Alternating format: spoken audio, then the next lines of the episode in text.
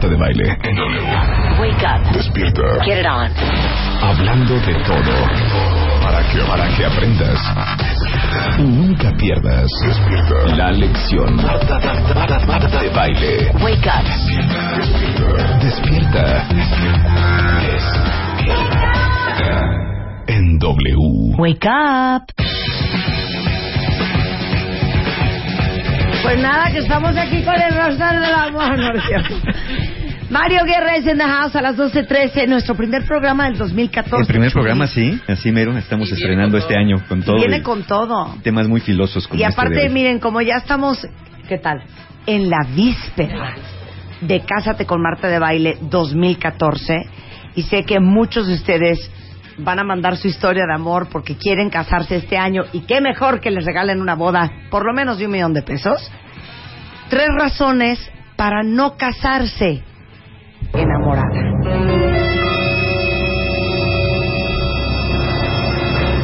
Lo, que pasa es que eh, existe esta creencia de que el casarse es como la meta suprema, que todo mundo debería de hacerlo en cierto momento, de cierta manera y con cierto tipo de persona. Sí, y ahí es donde empiezan las presiones, presiones tanto internas como externas, las sociales, ¿no? Las de la familia, tías quedadas y no quedadas, amigos, eh, cuando tus amigos de tu edad se van casando y tú eres como el último, la última que va quedando por ahí, te empieza a entrar como la prisa.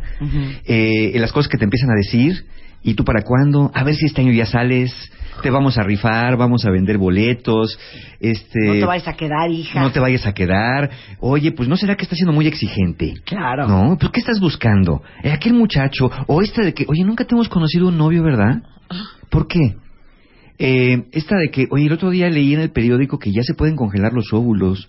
Entonces, no sé si, pues, yo te digo por si después quieres tener hijos, porque luego una se arrepiente. No, y luego, como, como diría mi mamá, pues, para casarse así, pues cualquiera se casa. Claro. O sea, no se trata de casarse con cualquiera ni por el primero que pase enfrente. En- Entonces, este tipo, exacto, este tipo de presiones de donde la- las personas, tus papás no quieren que te quedes solo, donde empiezan a sospechar de tu heterosexualidad, donde se Ay, te dicen preguntan que ya vas a ser abuelo de tus hijos. que ya vas a ser abuelo de tus hijos, este, en fin, ¿no? Ese tipo de frases, ¿no? Ese de, "Ve- verás que un día encuentras a la persona correcta. Ay, esta me encanta de, ay, si tan bonita que estás y tan inteligente que eres, ¿no? Como eh, eh, algo malo tienes, o sea, traes una mala semilla por ahí adentro, alguna cosa así. Entonces, este tipo de presiones externas sí se nos van permeando, se nos van metiendo en la cabeza y nos van haciendo entrar en angustia, que coinciden con presiones internas. La edad que tienes, la edad que tienes y la edad que crees que deberías haber tenido para casarte, ese tipo de creencias también, eh, las creencias que, que hay acerca de lo que es el amor. ¿No? Mucha gente cree que el amor lo puede todo, que con dos que se quieran bien, con uno que coma basta, que si nos amamos superaremos cualquier obstáculo. Entonces, eh, y, y falsas expectativas de lo que es una relación de pareja. Mucha gente cree que el matrimonio les va a salvar de la soledad, que el matrimonio es para salvarlos de la infelicidad, que el matrimonio es para completar una vida carente y, y- y a medias, ¿no? Que son estas eh, carencias emocionales como imposibilidades de estar solo, dificultades para relacionarte. Cuando tienes dificultades para relacionarte, con lo primero que te relacionas te quieres quedar. Porque si no dices, si no es aquí, no es en ninguna parte. Claro. Y también creer que el matrimonio es tener a alguien que te cuide o alguien a quien estar cuidando. Andar de rescatador, ¿no? De, de lisiados emocionales, como un día dijimos, o andar siendo lisiado emocional para ver quién me rescata. Entonces, ese tipo de distorsiones hacen que te sientas mucho más presionado y cuando te sientes presionado bajan tus estándares, cuando bajas tus estándares, te agarras lo primero que pase porque aumentas la ansiedad. Y aparte esto que pones aquí, confundes tu necesidad del momento con amor. Exacto, porque de pronto encuentras a alguien que te hace compañía. Y como tenías esta necesidad de que alguien estuviera ahí, y te sientes bien porque alguien está contigo, crees que eso es amor. Claro. Te confundes con amor. Eh, Si tienes necesidad que te hagan caso, cuando alguien te voltea a ver, sientes, este es mi príncipe azul, porque me volteó a ver. Entonces, estas necesidades del momento se pueden llegar a confundir con amor cuando no tenemos bien, bien establecido un concepto de amor para nosotros. Miren, para todos los Forever Alone, que este año parte de sus metas es encontrar pareja o casarse o rejuntarse, mi mamá tiene una frase bien sabia que viene muy al caso con lo que está diciendo Mario hoy. La soledad es mala consejera. La soledad es muy mala Sí, consejera. sí, te hace, te hace hacer cosas terribles. Y te hace creer cosas que no son. Exacto. Y te hace sentir cosas que no hay. Porque todo estado emocional, la soledad que da, la soledad te da mucha angustia, te da mucho miedo Carencia. y, y- y expectativas negativas sobre el futuro. Cuando estás dominado por las emociones, hay una cosa que podemos llamar a la balanza razón-emoción. Cuando la emoción está muy intensa, la razón está muy apagada. Entonces no, decidimos por cuestiones razonables o, o por, por una cuestión de análisis, sino decidimos más por la desesperación. En el caso de la soledad, la desesperación de no estar solo o sola. Ya nos dijo, hablando del amor, ya nos dijo Helen Fisher, esta antropóloga, que hay tres tipos de amor. Uno es el primer, el impulso sexual, que yo lo llamaría un amor de alta velocidad, que empieza muy rápido y acaba cuando satisfaces lo que buscas. Está asociado con circuitos cerebrales que tienen que ver con eh, la motivación y la recompensa. Este, este, este deseo por cuando ves a alguien y te gusta, o cuando estás muy miedoso por estar solo y corres con lo primero que se mueve, con tal de no sentirte en Sí, soledad, sí. eh, se va a satisfacer una vez que llegaste a la meta. Es como cuando comes, tienes hambre, comes, se te van las ganas de comer. En este caso, este primer tipo de amor, que es muy impulsivo, está fuera de nuestro control. Ese, ese es el, el peor amor para casarte. Claro. El peor de todos, porque ese es del impulso. Luego viene otro también, que es el enamoramiento. Ahí donde hablamos, tres buenas razones para no casarte enamorada. El enamoramiento es muy vistoso, porque es el amor de las locuras. Claro. Bajas las estrellas, cruzas océanos, te puedes cruzar media ciudad por un antojo de la novia o del novio. Sí. Puedes pasarte una noche entera tejiendo la bufanda. en trance, hijo. Estás, estás, en estás en drogas. Estás en drogas. Estás en drogas. Sí, porque neta, cuando uno está enamorado, tu cerebro está segregando dopamina, este, Oxitocina. serotonina, oxitocina. Entonces estás dopado. Y entonces haces lo que sea por esa persona, porque en el fondo, aunque digan que no, porque finalmente hay estudios que lo comprueban, en el fondo estás esperando que esa persona te corresponda de la misma manera. Hay quien dice, yo no espero nada a cambio. Pues si no esperas nada a cambio, entonces dedícate a otra cosa, porque dedícate a la beneficencia amorosa, porque Claro. todo mundo, todos esperamos una reciprocidad en el amor.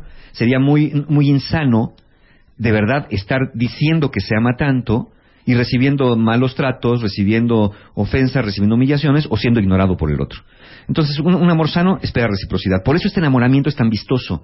Quieres que el otro se dé cuenta de lo que tú sientes a través de lo que haces para que el otro te corresponda y sepas si te ama de la misma manera y si está dispuesto a compartir la Es que vida. por eso, mira, a, a mí un día un terapeuta hace muchos años me dijo, es que los seres humanos estamos al revés. Deberíamos de hacerlo de la siguiente manera. Yo tengo claro el tipo de persona que yo busco, cuáles son las cualidades que me gustaría encontrar en esa persona, buscarla, encontrarla y tomar la decisión de enamorarte de él. ¿Sí? Lo hacemos al revés. Eh, así es. ¿no? Primero nos enamoramos y ahí nos dejamos ir como gorda en tobogán y luego nos damos cuenta que no es todo lo que soñamos, pero pues ya estamos metidas, entonces pues ya ni modo. Claro, porque el tercer tipo de amor que nos habla Fisher, el, el apego a largo plazo, que es menos vistoso, pero es más sólido en el tiempo. Ya no es que el otro te guste nada más, sino que el otro te importe. La diferencia con el amor de alta velocidad al amor de largo plazo tiene que ver con que el de alta velocidad es que la persona te guste nada más, algo te atrae de ella, pero no te importa esa persona. Te importa porque crees que es capaz de satisfacer tus necesidades. Por eso es tan importante atender las necesidades y carencias emocionales en lo individual y no en una relación de pareja. Pero cuando el, verdad- el amor más profundo, el apego a largo plazo que llama Fisher, el tercer tipo de amor, que es una velocidad más moderada, ya no es que el otro te guste, es que el otro te importa. Pero si te gustó al principio y después te importó, las cosas pueden funcionar. ¿Y qué es que te importe? Que goces con sus alegrías, te entristezcas con sus tristezas. Que seas capaz de dejar algo que estás haciendo tú para ir por el otro, porque sabes que el otro dejaría de hacer algo que está haciendo para ir, por- para ir contigo cuando lo necesitas. Es estar ahí para la persona. Estoy aquí para ti. Esa es la gran pregunta en las relaciones. ¿Estarás aquí para mí Claro. cuando te necesite? Cuando esté triste, cuando tenga frío. Mira, el, el otro día una pareja en terapia, eh, él, él le decía, es que ya nada más quiere estar ahorita que hace frío, quiere estar nomás abrazada, quiere estar así, y a mí no me gusta. Y ella le dice, pues es que tengo frío. Pues no que te gustaba tanto el frío, siempre decías que te encantaba el Ay, frío. qué pesado, y ahora ¿eh? que hace Ay, frío, sí. quieres nada más que te esté abrazando. Pero ella le dice, si me gusta tanto el frío, es para que me puedas tener abrazada. Por eso me encanta el frío. Entonces, ese tipo de, de- de- de cosas que no vemos, ese tipo de cosas que no vemos, de pronto, las, la- la- ¿por qué? Porque no estás, el otro no te importa, pues. Estás ahí para pasártela bien. Y en cuanto hay problemas, da la espalda y te vas. Bueno, es que es una cosa espantosa. Tengo que decir la palabra porque no sé otro sinónimo de esa palabra. ¿Cuál? Pero es que hay una gran diferencia en que te importe a alguien, entre que verdaderamente quieras bien a alguien y estar enculado. Sí, Ah, totalmente. claro, totalmente. No tengo otra- Totalmente. perdón, no tenía otra palabra No, no, para no. decir enculado. Y, y es que ese ese ese ese ese amor de nada más de- del placer, de la búsqueda, de la necesidad, de la ansiedad, es el de alta velocidad. Claro. Empieza muy rápido, es muy intenso. Si pasa el romance es muy vistoso, Pura como he dicho, de petate. pero no tiene esta raíz profunda de que tú me importas. Me interesa lo que te pase. Me interesa que estés bien. Es más, yo quiero que tú estés bien porque tú estando bien, yo también voy a estar bien. Exacto. No es el amor entreguista de que me sacrifico por ti y que con que tú estés feliz y aunque yo sufra, no. Es que los dos estemos bien porque yo sé también que como yo te importo, si yo sufro, tú tampoco te la vas a pasar bien. Entonces yo busco estar bien para mí, pero busco que- estar bien también para que tú estés bien. Claro. Y es un sistema de, Claro. de, de- de- de- de necesidades y de empatía. Mira, Fabián Mezcua lo dice muy bonito. Bien dice el dicho, la gente hambrienta hace malas compras. Exactamente, claro. Exactamente. Eh, para, para quien dice, mi hermana menor se casó el año pasado y todos me molestan porque dicen que hermana saltada, hermana quedada. Eh, bueno, esos son ese tipo de frases que van presionando al otro a, a- a casarse o buscar una pareja la que sea. tonterías. Dice, este, cuando pasa el enamoramiento es más fácil aceptar lo que no nos gusta. O no, ¿eh? ¿O no? O es el momento en que todo el mundo sale En que huyes. Claro. Ajá. Claro. Para eso son las relaciones, para saber si la persona y tú, o tú y la persona, son compatibles y pueden vivir una vida juntos. O como Lupe dice, les va a dar una idea para todos los que sienten presión social de por qué no se han casado, por qué no tienen novio. Dice Lupe, la contestación perfecta para la presión. Te pregunta la tía, ¿y el novio, mija? Ya llevas rato sola. Entonces tú le dices, ¿y la dieta, tía? Ya llevas tres platos. Y ya. Este, a ver, ¿qué más dicen aquí? Eh, ando soltera, pero me quieren enjaretar a cualquier peladete. Y discúlpame, pero no. Yo quiero sentir algo que me diga, este es. Sí, y, y por qué? Por pres- es- exacto, esas presiones externas. Mira, aquí alguien dice, y si estás aferrado a alguien y él no te pela, pero quieres dejarlo y no puedes, Sí. ¿cómo se llama esa situación? Se llama todo menos amor.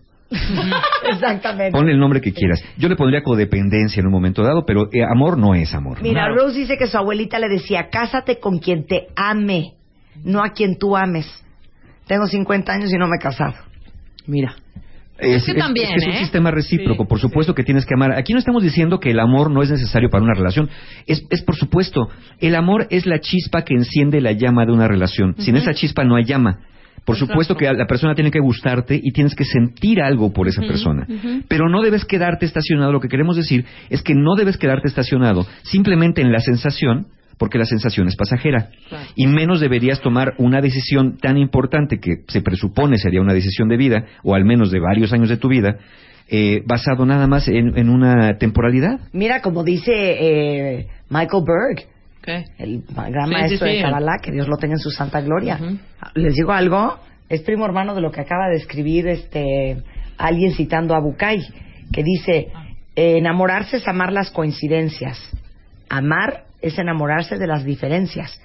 Y como decía eh, este Rabbi Berg, es bien fácil amarse cuando nos amamos, Claro. cuando nos caemos re bien. Lo perro está amarse cuando no soportas al otro. Claro. Claro. Eso está cañón. Pero la mayor parte del tiempo tenemos grandes diferencias porque somos Claro. personas distintas Claro. y tenemos que aprender a vivir con esas diferencias sin estar en pleito y cuando sí, ser capaz de resolverlo lo más pronto posible en un ganar-ganar, no en un ya te gané y, y- y así van las cosas. Ahora, muchos nos hacemos también bolas porque creemos que esto que sentimos y estas señales que vemos significan que estamos con la persona correcta. Sí, pero acuérdate que cuando todo es una señal, nada es una señal. Si vas, si ya estás esperando ver la estrella de Belén, seguro se te va a aparecer en septiembre también, ¿no? Ya la empiezas a ver desde ahí. Si estás esperando ya que venga el amor de tu vida, pues tal vez hasta en un elevador vas a sentir que el elevadorista eh, que tiene tres nietos y dos bisnietos es tu, tu amor platónico en otra vida.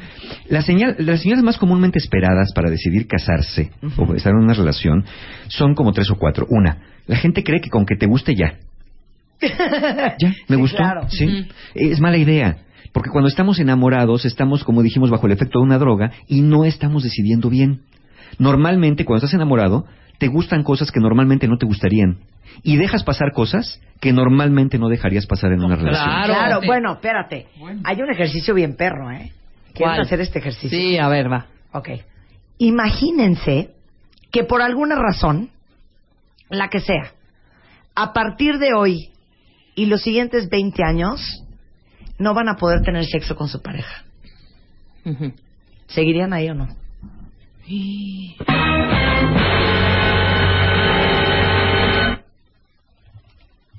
Sí. Yo también. Sí, seguiría. Pero yo tuve un novio que cuando me hice esa pregunta dije, güey, o sea, si no tuviéramos sexo, ¿qué hacemos? ¿Qué hacemos? O sea, ¿qué, qué haríamos? Claro. Se acaba el, el 80% del objetivo y el sentido de esta relación. Sí, sí, totalmente. ¿Te gustó mi pregunta? Absolutamente. ¿No está cañón? Sí, sí. Tú no pues sí. contestaste, Mario. Es como, ¿No no, dije la que sí. Dije que sí. sí. Sí, ¿Tú dije sí que te quedarías? Sí, sí, sí. Cero sexo 20 años. Sí. Sí, yo sí me ¿Qué, quedo. qué cañón? A ver, ¿quién Es como, diría es, como, es como cuando A dices, ver, Willy. si no fueras mi pareja, me gustaría que fueras mi amigo, mi amiga. Sí, claro. ¿No? Oh, eh, eso, eso que yo dije un día.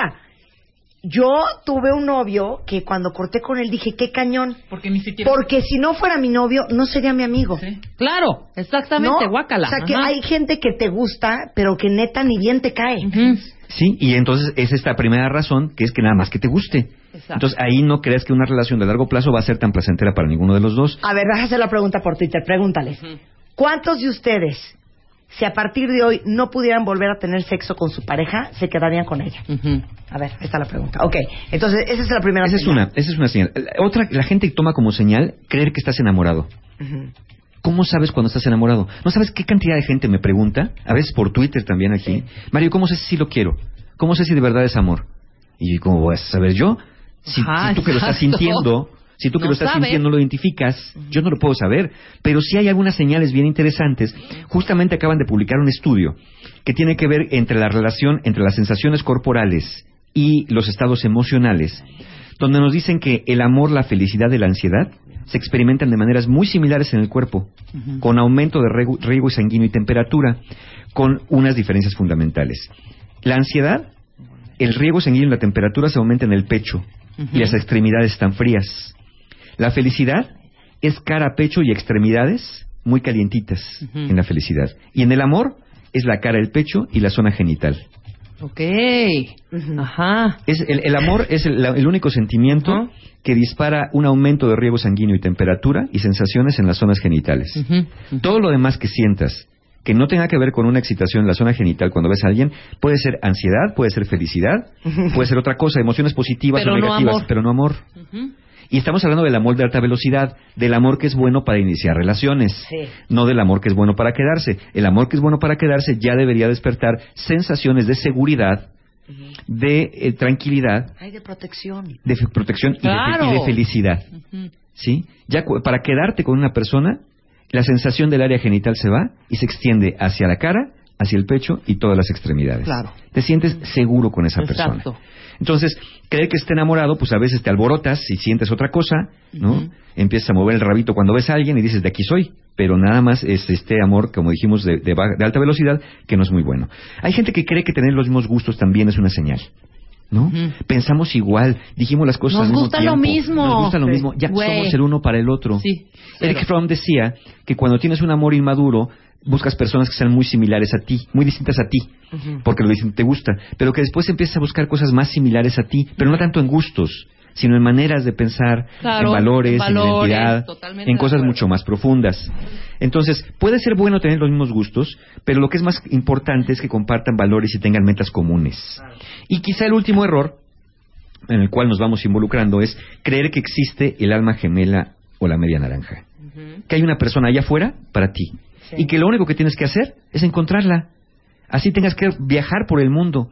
Si, si hubiera una persona ahí para ti, ¿qué te hace pensar que va a vivir a dos cuadras de tu casa? ¿Por qué no vive en Vladivostok? Por ejemplo. ¿Por qué no? Entonces, e- e- es un mito esto de la media naranja, del alma gemela, por más romántico que suene, ¿no? Entonces, no hay una persona allá afuera hecha para ti. Tienes que preguntarte qué tipo de persona me estoy haciendo yo para encontrar una persona que vaya de acuerdo a lo que soy y a lo que quiero ser. La frase divina. No se trata solamente de buscar una super pareja, se trata de ser una super pareja. Y, y habla- hablando de superpareja y hablando de esto, de si estarías dispuesto a no tener sexo con tu pareja 20 años eh, y, y de quedarte, ¿cuántas veces no hay, y a mí desgraciadamente me ha tocado verlo de primera mano en el consultorio, personas que llegan a terapia por dos razones básicas. Una, porque les acaban de diagnosticar una enfermedad grave, terminal como cáncer, y otra porque su pareja los acaba de dejar por eso. Ok. porque les dijeron que tenían cáncer y les dijeron, ¿sabes qué? En el mejor de los casos, si no es que se van y se desaparecen, les ¿sabes qué? Yo no puedo con tu enfermedad. Yo no quiero vivir esto. Yo ya me voy. No me quiero quedar. Entonces, ahí donde dices, esta persona no te importa. Estabas por otra cosa, Claro. pero no por la persona en sí misma. Entonces, ahí no puedes decir que es amor. ¿No? Quizás enamoramiento, quizás el amor de alta velocidad, de la atracción física o el de atracción porque nos le estamos pasando padre o porque nos llevamos tan bien, pero cuando existe este tipo de, de situaciones graves en la vida, este tipo de tragedias, eh, es cuando te, te enteras si la persona realmente está dispuesta y no tendríamos que esperar a que pasara una tragedia para eso. Sí, Bueno. Cintia Cárdenas acaba de mandar una cosa increíble. Gracias, Cintia. Es un, es un atlas del cuerpo humano y es un mapa básicamente de dónde sientes las emociones. Este, este es un eh, estudio que hicieron unos eh, científicos finlandeses y enseñan a través de mapas de temperatura en dónde sientes la envidia, el disgusto, el enojo, la ansiedad, el amor, la depresión, el orgullo, la vergüenza, etcétera. Se los voy a mandar. Gracias, Cintia. Qué bueno está ese mapa. Y, y la, la felicidad se siente en todo el cuerpo. Sí, El amor y- el amor hasta las hasta hasta Abajito, hasta los los muslos, muslos. hasta Sí, los muslos. En la zona genital es más. La El amor es cara, pecho y zona genital. Sí, Exacto. exacto. Increíble. Gracias por el mapa, Cintia. Bueno, luego bien. entonces, Entonces ahora sí vamos a ver las tres razones para no casarte enamorada o enamorado para el, para el, para el caso, ¿no? Eh, todo esto que dimos fue como este encuadre para, para poder sustentar lo que estamos a punto de decir. Y como lo dije yo en el, en el Facebook cuando, cuando hablaba del tema un poquito que iba a estar acá, les decía, vamos a escuchar y cada uno forme su opinión. ¿no? Al final de cuentas cada uno decide si si sí, si no, si a pesar de esto dice, pues yo voy porque siento voy, bonito claro. y ya está, adelante, ¿no? Y ya después nos veremos en unos años y nos contarán cómo les fue. Entonces vamos a empezar. Tres razones para no casarte enamorada. La primera razón, porque el amor es un sentimiento pasajero.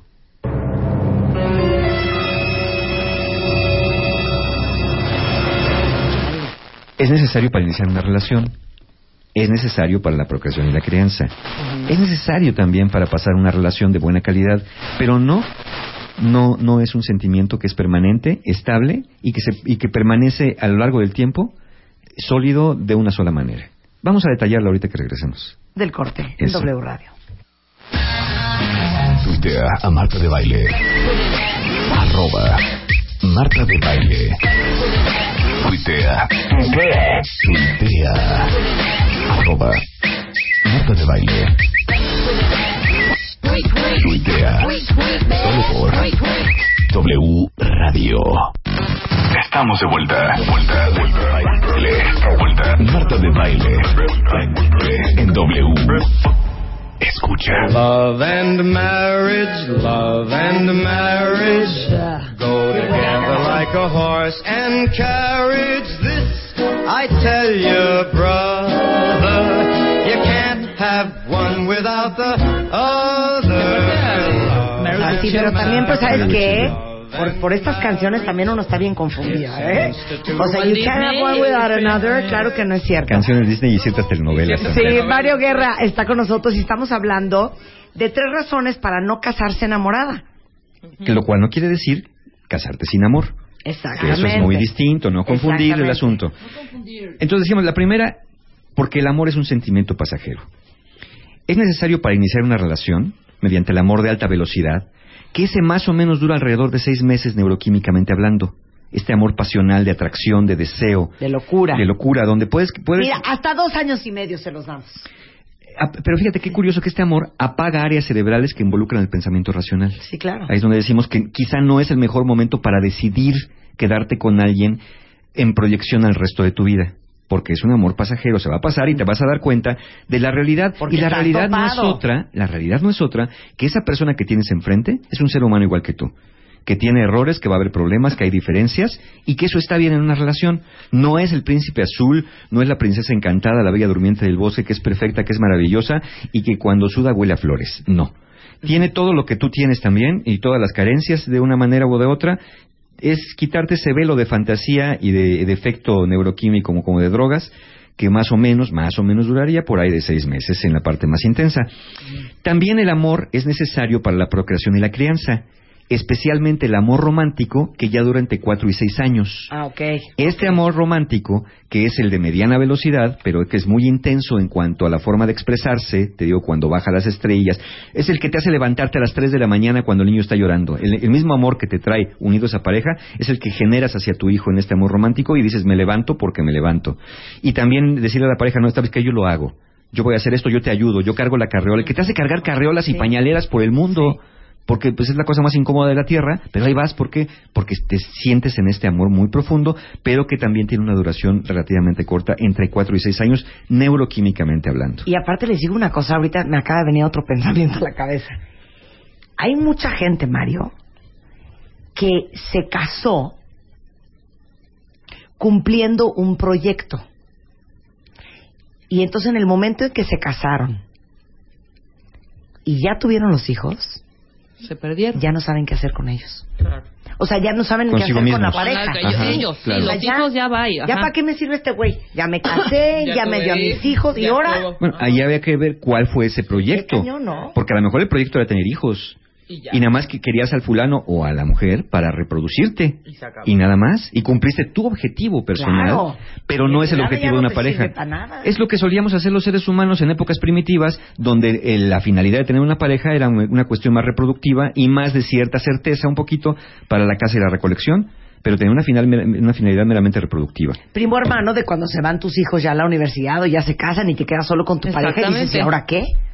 Sí, Eh, ahí cuando no se desarrolló la intimidad, las conversaciones. Claro, porque el gran propósito y el, y el gran objetivo y el gran foco de todo era criar y, y- y sacar adelante a los hijos. Y es cuando dices, no sé con quién estoy casado, no sé con quién estoy casada.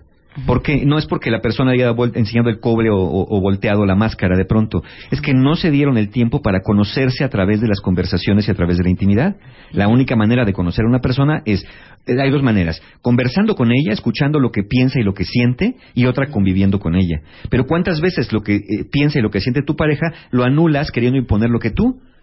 Es que fíjate que yo estoy pensando que por qué no nos mudamos mejor para un lugar más calientito. Ay, estás loca, ¿qué te pasa? Si aquí esta casa la construimos con tanto. Pero es que yo decía, no, tú no dices nada, hombre, ya estamos bien así, déjalo.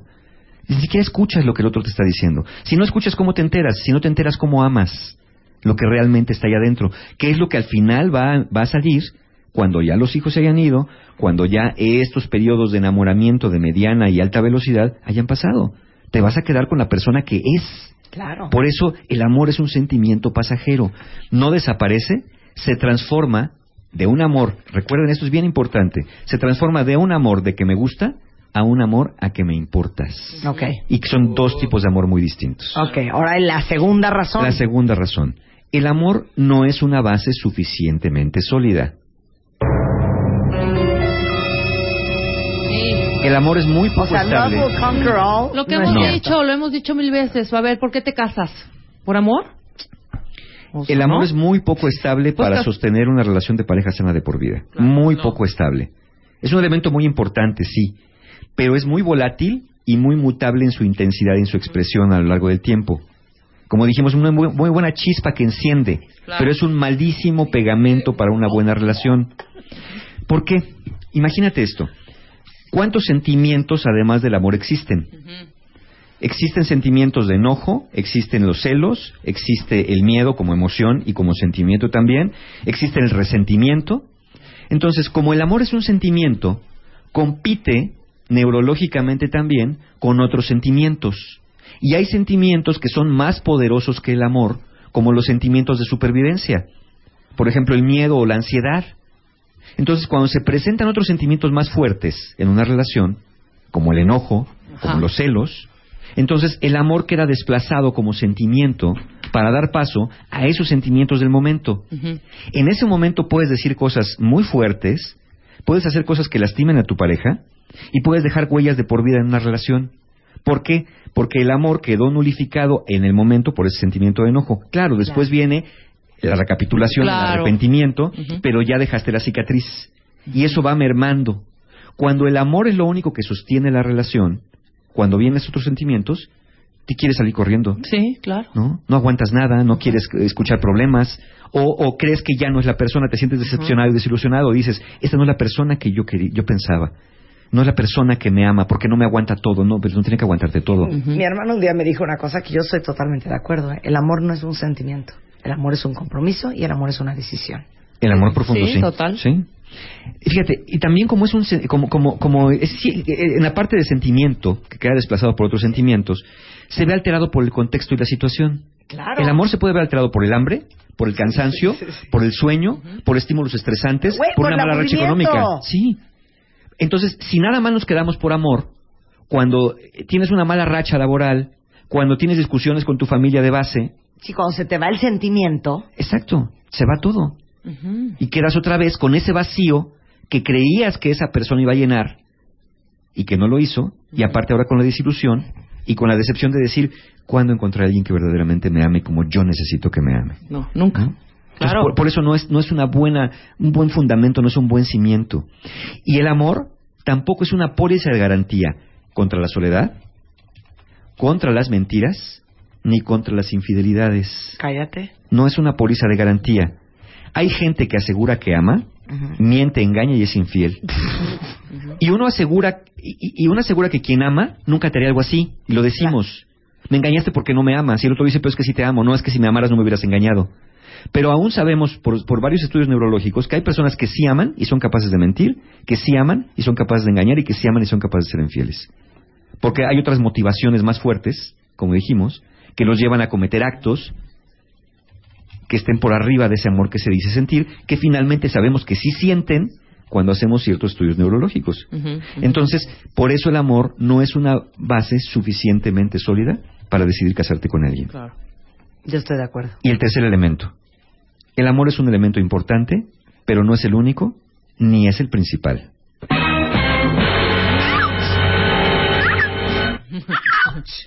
El amor es la puerta de entrada al mundo interior del otro. El amor es lo que, el- sobre todo el de alta velocidad, es el que te hace acercarte a una persona porque te atrae, para a partir de ese acercamiento empezar a conocerla. Y a construir. Eh, eh, a partir de ahí. Primero a conocer para ver si quiero invertir mi material en O la sea, es el construcción. gancho, es el gancho. Sí, el amor es el gancho, pero no es el elemento número uno en la relación. No vas a vivir enganchado. Porque si vives enganchado, ya se llama de otra manera.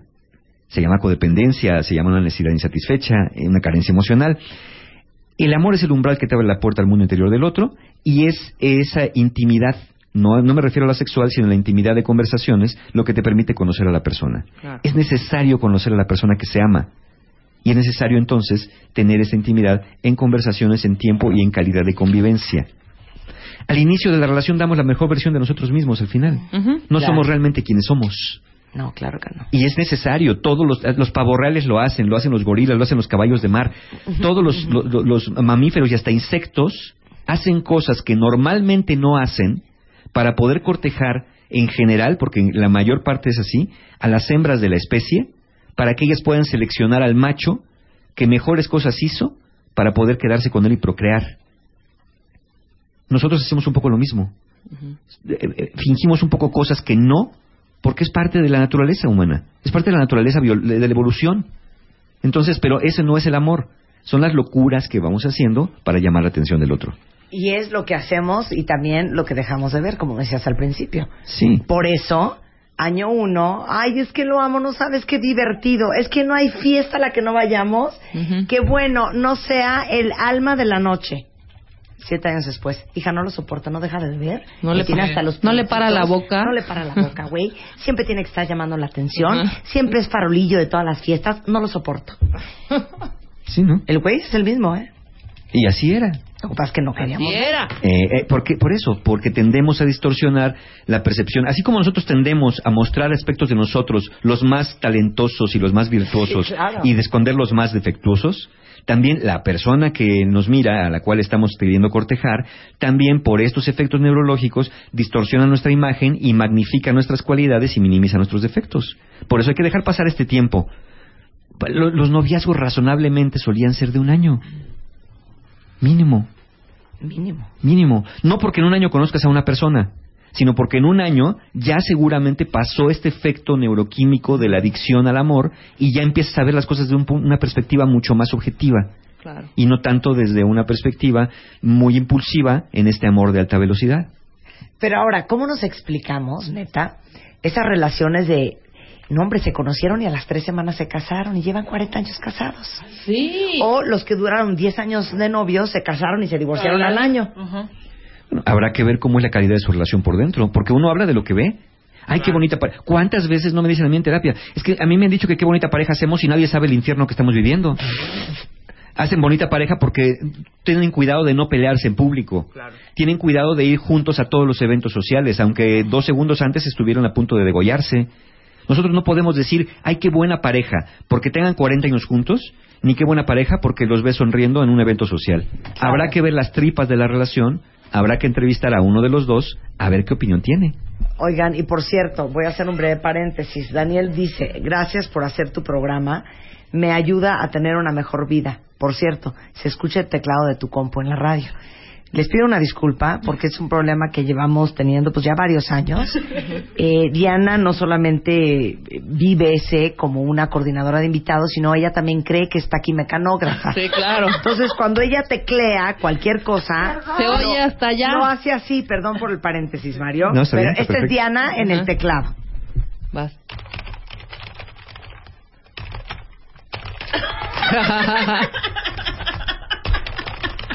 Eres como señorita del check-in en United Airlines, hija. Perdón, Daniel, perdón, Daniel. Es cierto y eso no sé cómo, cómo, cómo, pues cómo componerlo, porque de hecho el teclado tiene hasta un tapetito abajo para evitar eh, el reverb.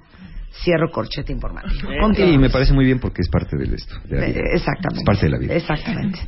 Entonces, ¿qué necesitamos? Ahora ya no prende la compu. Ya, no, ya se trabó, ya se bloqueó de tanto teclazo. Por andar jugueteando. ¿eh? Entonces, Además del amor que necesitamos, a ver. necesitamos respeto. Ajá. Para tener respeto no necesitas solamente querer a otra persona. Recuerda, necesitas que te importe la otra persona. Perdón, no entiendo el concepto de respeto. Es una, es una palabra, una nominación abstracta. Es más, no soporto el rollo del respeto. Sí.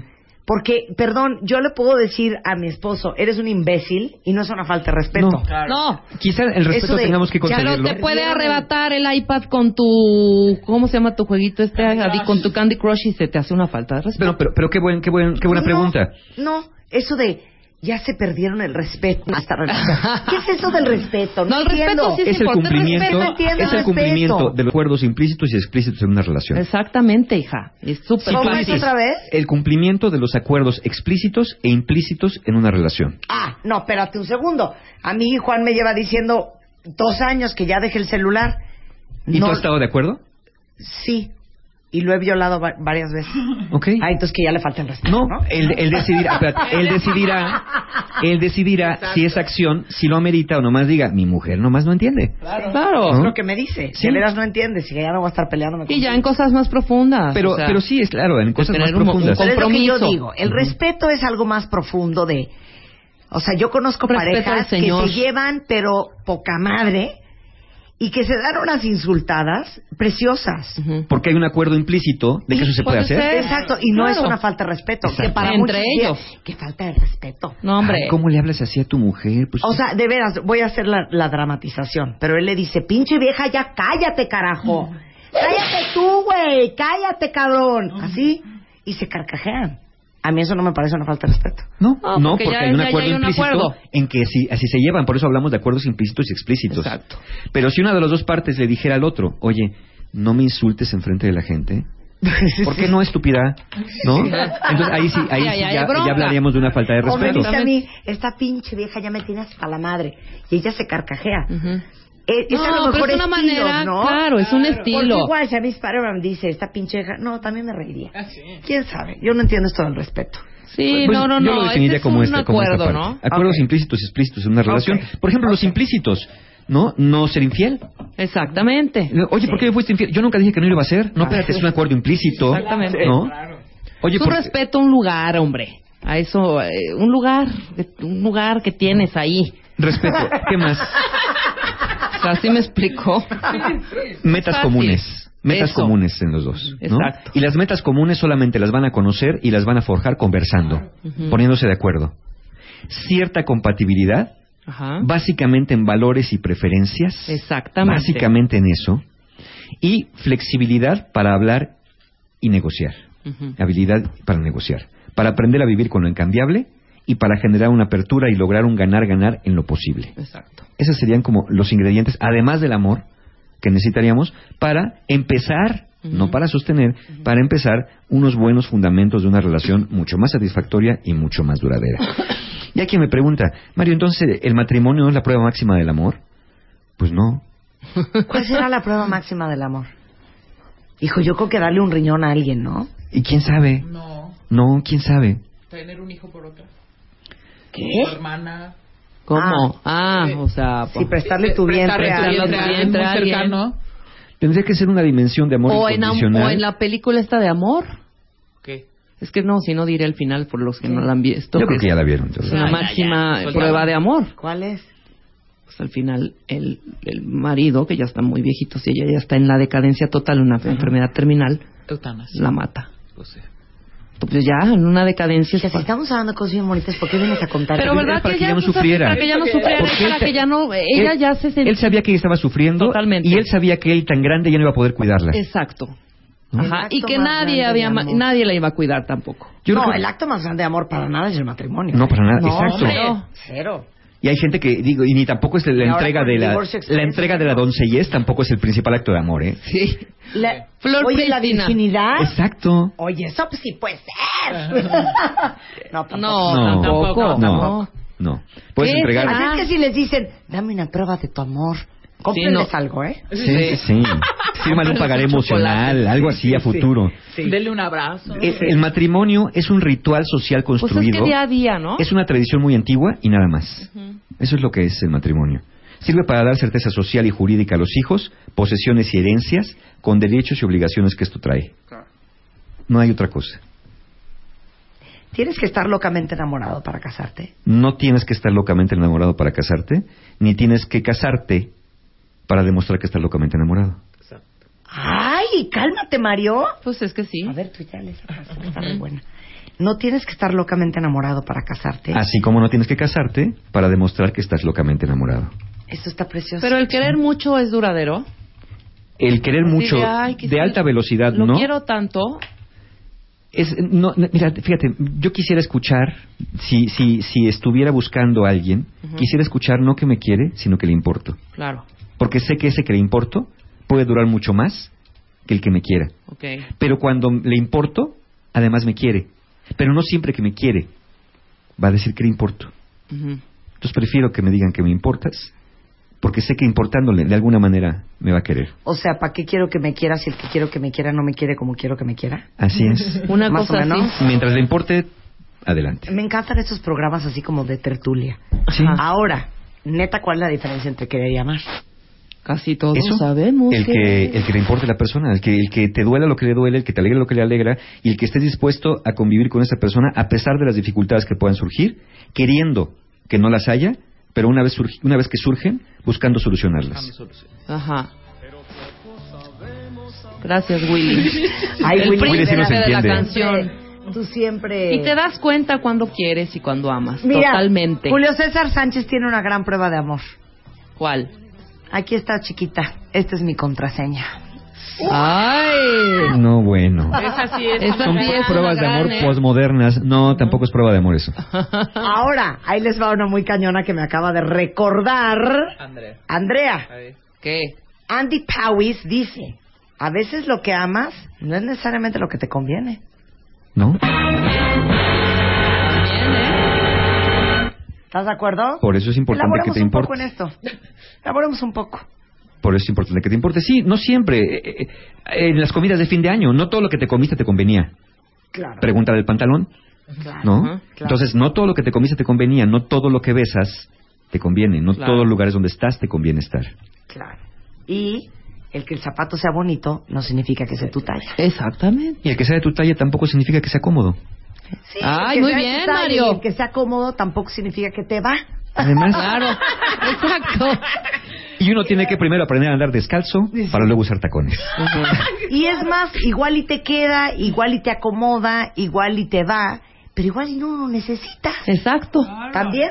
Así es. Ya posteé, Juan Carlos. Así ya que posteé. no se dejen presionar. Si les dicen por ahí frases de este tipo, ustedes pues simplemente digan, decidiré si decido algún día estar en pareja. Exacto. ¿no? Pero no es un requisito hoy por hoy para ser feliz en la vida necesariamente. Miren, nada más piensen todos mis Forever Alones. Vean los novios, las novias, los esposos y las esposas de todos sus amigos. ¿Con quién de, ¿con quién de ellos ustedes se emparejarían? Les apuesto que con ninguno. Sí, ¿no? Casarse es bien Y fácil. si sí, aléjense, ¿no? Porque no se lo vayan Mi a mamá robar. dice, casarse es bien fácil, lo difícil es casarse bien. Sí. ¿Estamos de acuerdo? es quererse. Mario Guerra, y en el 2014 no tenemos curso, ¿Cómo no? taller, ¿Cómo alegría. no? ¿Cómo no? Están ¿Cómo no? abiertas Mira. las Oye, ¿y inscripciones. el libro ya, hijo? Ya, yo, ya, yo el día 30 lo tengo que entregar ya a la editorial. Ok. No tengo opción. Ya Ya, va a salir el libro de Mario Ya va a salir. Ok. Eh, Mario no le pierde. No le pierdo. Y ya, y No. ahora ya ve que son dos por este año, por el Oye, número no, 4. pero ¿saben qué? A ver si les late. Me mandó Aura Medina, la chata de Beat de Alemania, un mail diciéndome que por qué no hacemos un libro sobre el programa con capítulos de cada uno de ustedes. Ay, estaría genial. ¿No está muy bien, padre? Claro. ¿Lo hacemos? Lo hacemos. ¿Va? Órale, ¿me lo compras? Claro, Órale, sí. va. ¿De acuerdo el ¿Ves? porcentaje? El 7 y el 4 traen lo suyo. Ok, entonces, ¿cuándo son los cursos y talleres? Están abiertas las inscripciones, ya tenemos dos. Uno, la ciencia y el arte de ser pareja. Es un taller exclusivamente para parejas el sábado 8 de febrero en Hotel Fiesta Americana Reforma. Y pues el, el precio de preventa seguirá hasta hoy porque mis amigos de Encuentro Humano dicen que mucha gente anduvo de vacaciones. Entonces hasta hoy es el precio de preventa. Taller para parejas, la ciencia y el arte de ser pareja. Para personas que ya están en pareja, casados o no, puedan mejorar sus herramientas para una mejor relación. Y solamente nos quedan 25 lugares para el taller Conciencia para Amar, que es un taller para solteros, para personas que no tienen pareja o que su pareja no quiere ir con ellos a talleres de pareja también. Es el primero de febrero y toda la información de ambos en encuentrohumano.com o manden un correo a talleresencuentrohumano.com. Nada más quiero aclarar, este taller de Conciencia para el Mar de solteros no es un taller para ligar, porque mucha gente me pregunta hasta cómo voy vestido y si me voy perfumado y, pe- y bañado y peinado. Es un No taller... estaría de más, ¿eh? Ve, eh, bueno, ahí no, los- no nos limitamos, pero no es el objetivo. El objetivo es conocer esta mecánica y dinámica de las relaciones de pareja, aún estando desde afuera de una relación. No te esperes a estar para aprender, aprende primero para poder estar. Por eso se llama Conciencia para Amar. Encuentrohumano.com o talleres arroba encuentrohumano.com. Esos son los primeros dos talleres de este año y estamos estrenando justamente el de solteros. Muy bien, pues me parece muy bien. Encantado. Todo Te queremos, dicho. Mario, te queremos. Estamos de regreso mañana en punto de las 10. ¡Adiós! ¡Hello, Kanye! So follow me, yeah, cause this shit about to go. I'm doing 500, I'm out of control. But there's nowhere to go. And there's no way to slow. If I knew what I knew in the past, I would have been blacked out on your ass.